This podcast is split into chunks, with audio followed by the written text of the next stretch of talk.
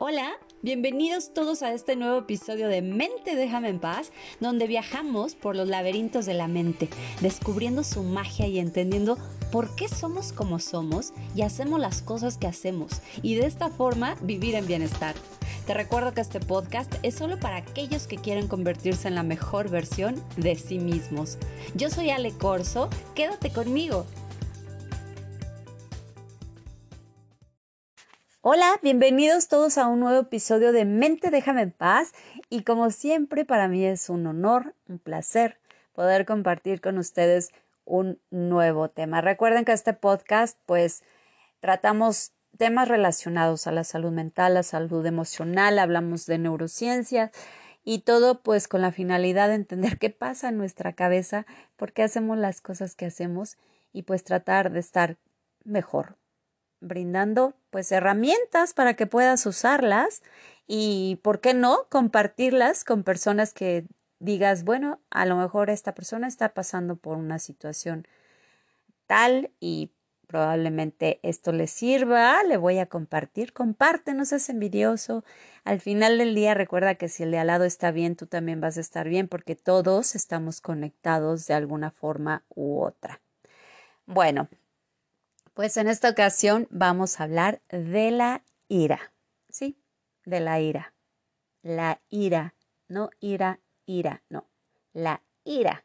La ira, el enojo, el encabronamiento, la bronca, esa emoción que sentimos que nos quema por dentro y que empieza a subir como agua en ebullición hasta la cabeza y que a veces termina muy mal. Muy mal, sí, pero en realidad la ira es una emoción muy correcta y muy poderosa. Todas las emociones son correctas y si lo vemos desde el punto de vista evolutivo, pues nuestras emociones han sido los capitanes de nuestros barcos.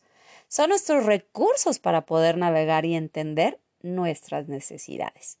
Por ejemplo, pues un estrés saludable es el que dura un corto tiempo y nos empuja a rendir en un alto nivel. Es el estrés que se disfruta, es como como un catalizador que te pone súper alerta y enfocado cuando quieres terminar algo o cerrar una negociación o concretar un proyecto o un evento emocionante en tu vida y dices, ay, qué estrés. Se disfruta, ¿cierto? Que es muy distinto a vivir bajo estrés. La tristeza, pues puede ser catártica, nos invita a depurar, a sacar, a apreciar lo que hemos perdido, a sentirnos vulnerables y entender que es momento de necesitar apoyo. Y está muy bien.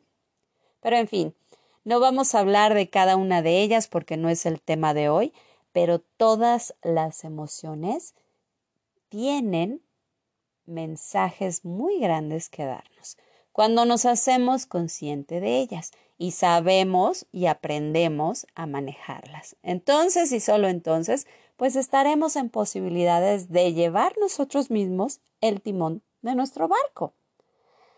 Pero cuando vivimos en la ignorancia de ellas y las resistimos, entonces vamos a la deriva permitiendo que el control sea tomado por todo aquello que empate o que se alinee con emociones que salen a la luz aparentemente sin sentido. ¿Por qué sin sentido?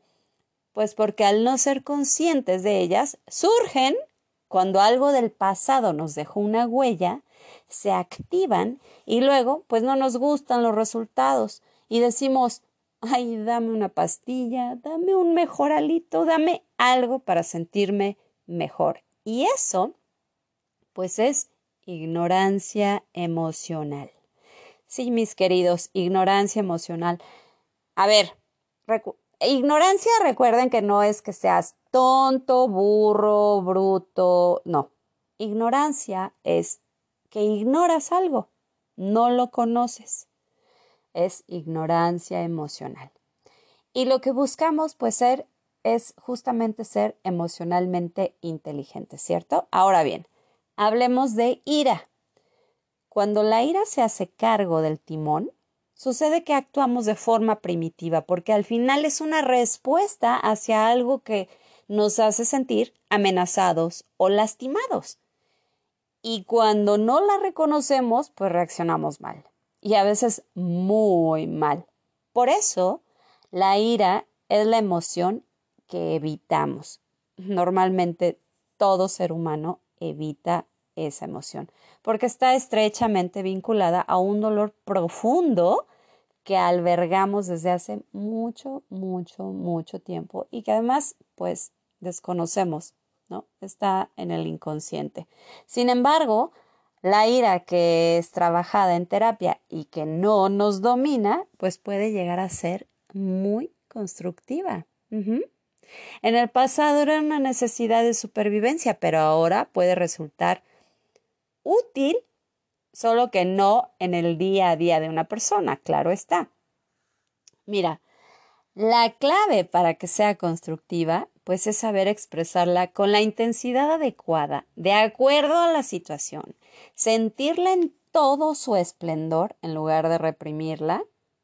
Ojo, dije sentirla, no descargarla en golpes o con el vecino o con lo primero que se nos pone enfrente y luego van a decir, es que Ale, en mente déjame en paz, dijo que la sintiera en todo su esplendor y pues yo la sentí y no la reprimí y, y la liberé. No, no, no, no.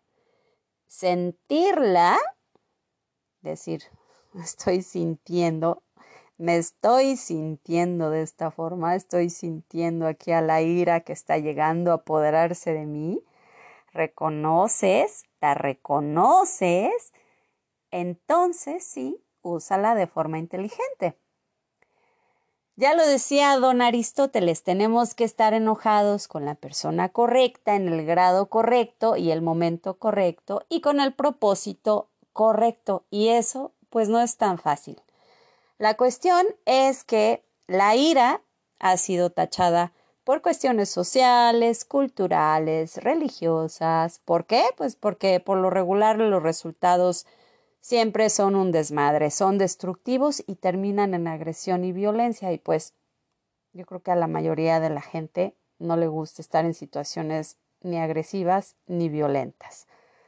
De hecho, pues muchas personas consideran que el ser humano estaría mejor sin esa emoción.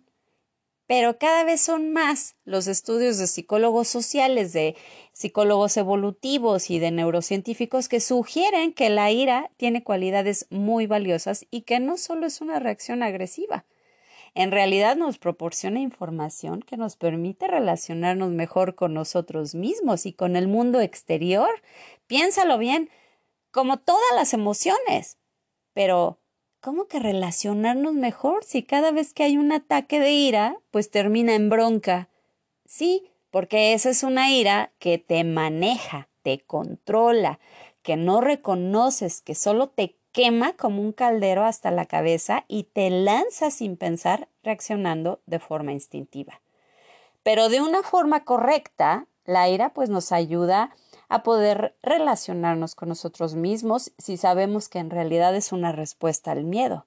Y entonces cuando sientes que está llegando esta emoción, dices, a ver, cuestiónate, ¿a qué le estoy teniendo miedo? Y esa es una forma de relacionarte y de conocerte. Y está también muy relacionado con la necesidad de control. Cuando la energía de la ira nos llega, nos ayuda a sentirnos que podemos estar a cargo. Las personas que experimentan ira de forma correcta y adecuada están en una mejor posición para satisfacer sus necesidades y tomar decisiones que aquellos que no se dan el permiso y la reprimen. Es decir, que aguantan y aguantan y aguantan y aguantan hasta que explotan y por lo regular pues explotan muy mal. Sin embargo, cuando se experimenta de forma correcta, ojo, dije correcta, pues nos impulsa a encontrar soluciones. ¿Por qué digo ojo? Porque si tomas decisiones a partir del enojo, de un estado de ira que no ha sido trabajado, que no eres consciente de ello, que no conoces la razón por la cual aparece en ti, que no te has cuestionado y que solo has evitado, pues entonces esas decisiones serán bastante malas, porque las estarás tomando desde un espacio de dolor. Por lo tanto, los resultados pues no serán los mejores. ¿Has escuchado decir que la ira puede ser un catalizador de la motivación? mm, pues yo no estoy tan segura de eso por todo lo anterior, pero sí creo que en un momento de ira tal vez podamos tener una muy buena idea. Y esa idea sí que puede ser algo que nos motive, pero en ese caso podemos decir que esa idea que surgió a partir de ese ataque de ira nos motiva, pero no la ira como tal. La ira pues evolucionó para que pudiéramos defendernos de los peligros constantes. Entonces está encriptada en nuestras cabecitas, en nuestras necesidades más primitivas. Y gracias a la ira pues podemos estar extremadamente atentos a las amenazas y agudizar nuestro enfoque. Y nos empuja a actuar con rapidez para protegernos. Pero hay quienes se instalan en ella o son muy susceptibles a, entrar en ese estado y todo, pues le resulta una amenaza. Pero piénsalo bien, en realidad la ira tiene una vibración mucho más alta que, por ejemplo, el estar triste. Porque cuando estás triste no tienes ni ganas de tomar decisiones, mucho menos estás enfocado, mucho menos estás atento, vas así como un zombie. Pero cuando estás encabronado, estás alerta. Entonces esa energía hay que usarla, hay que aprender a usarla. Ahora fíjate muy bien, todos hemos escuchado el término canaliza tu ira, ¿no?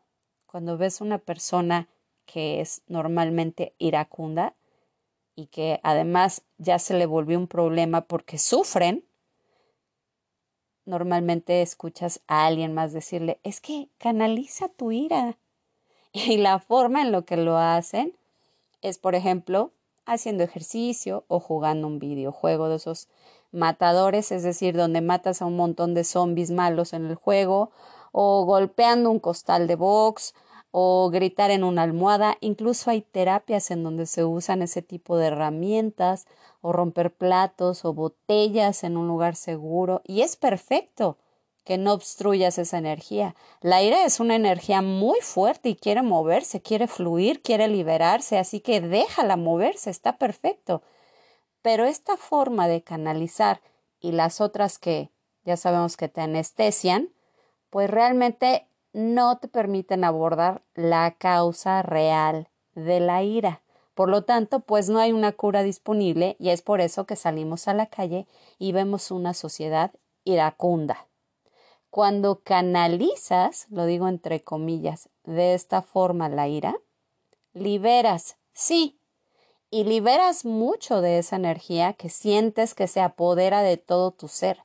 Y es como una olla express, como una olla de presión a la que le aflojas el pivote un poquito, pero en realidad no estás resolviendo el problema. Es decir, no dejas salir toda la presión de la olla Luego, no abriste la tapa por completo, no viste qué había dentro de la olla, no lo sacaste, no dejaste que el agua se enfriara por completo, sino que solo quitaste el pivote un momento y salió así disparado, te sentiste mejor y lo volviste a poner. Hay personas que se sienten tan sobrecargadas que son aficionadas a tener catarsis de esta forma, pues evitan lidiar directamente con los sentimientos. Entonces buscan este tipo de situaciones de catarsis porque luego de una catarsis te sientes mejor, mucho mejor, porque el pivote liberó mucha de esa energía. ¿Sirven? Sí, sí sirven, y en particular a personas que toda su vida han sido inhibidas, pero sí o sí es necesario atender la causa subyacente de esa ira y crear un cambio cognitivo. De hecho, muchas veces cuando se hace este cambio, la necesidad de catarsis pues ya no es necesaria, porque cuando eres consciente de la causa del dolor que se esconde o se disfraza de ira, pues hay un alivio, una, una sanación y ya no tendría por qué esconderse bajo ese personaje. Entonces, bueno, pues no vivas más en la ignorancia.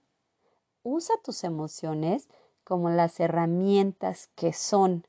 Solo las personas dispuestas abrazar emociones incómodas como la ira, en lugar de evitarlas o reprimirlas, se convierten en personas emocionalmente inteligentes y usan esta energía como la herramienta poderosísima que es. Piénsalo. Muchas gracias por escuchar este podcast. Te recuerdo mi página es www.alecorso Bienestar Emocional, en Instagram y Facebook Alecorso Bienestar Emocional y no olvides compartir a aquellos que buscan crecer, evolucionar y convertirse en la mejor versión de sí mismos y de esta forma vivir en bienestar. Yo soy Ale Corso y esto fue Mente Déjame en paz, el arte de vivir con la mente en paz. Hasta la próxima.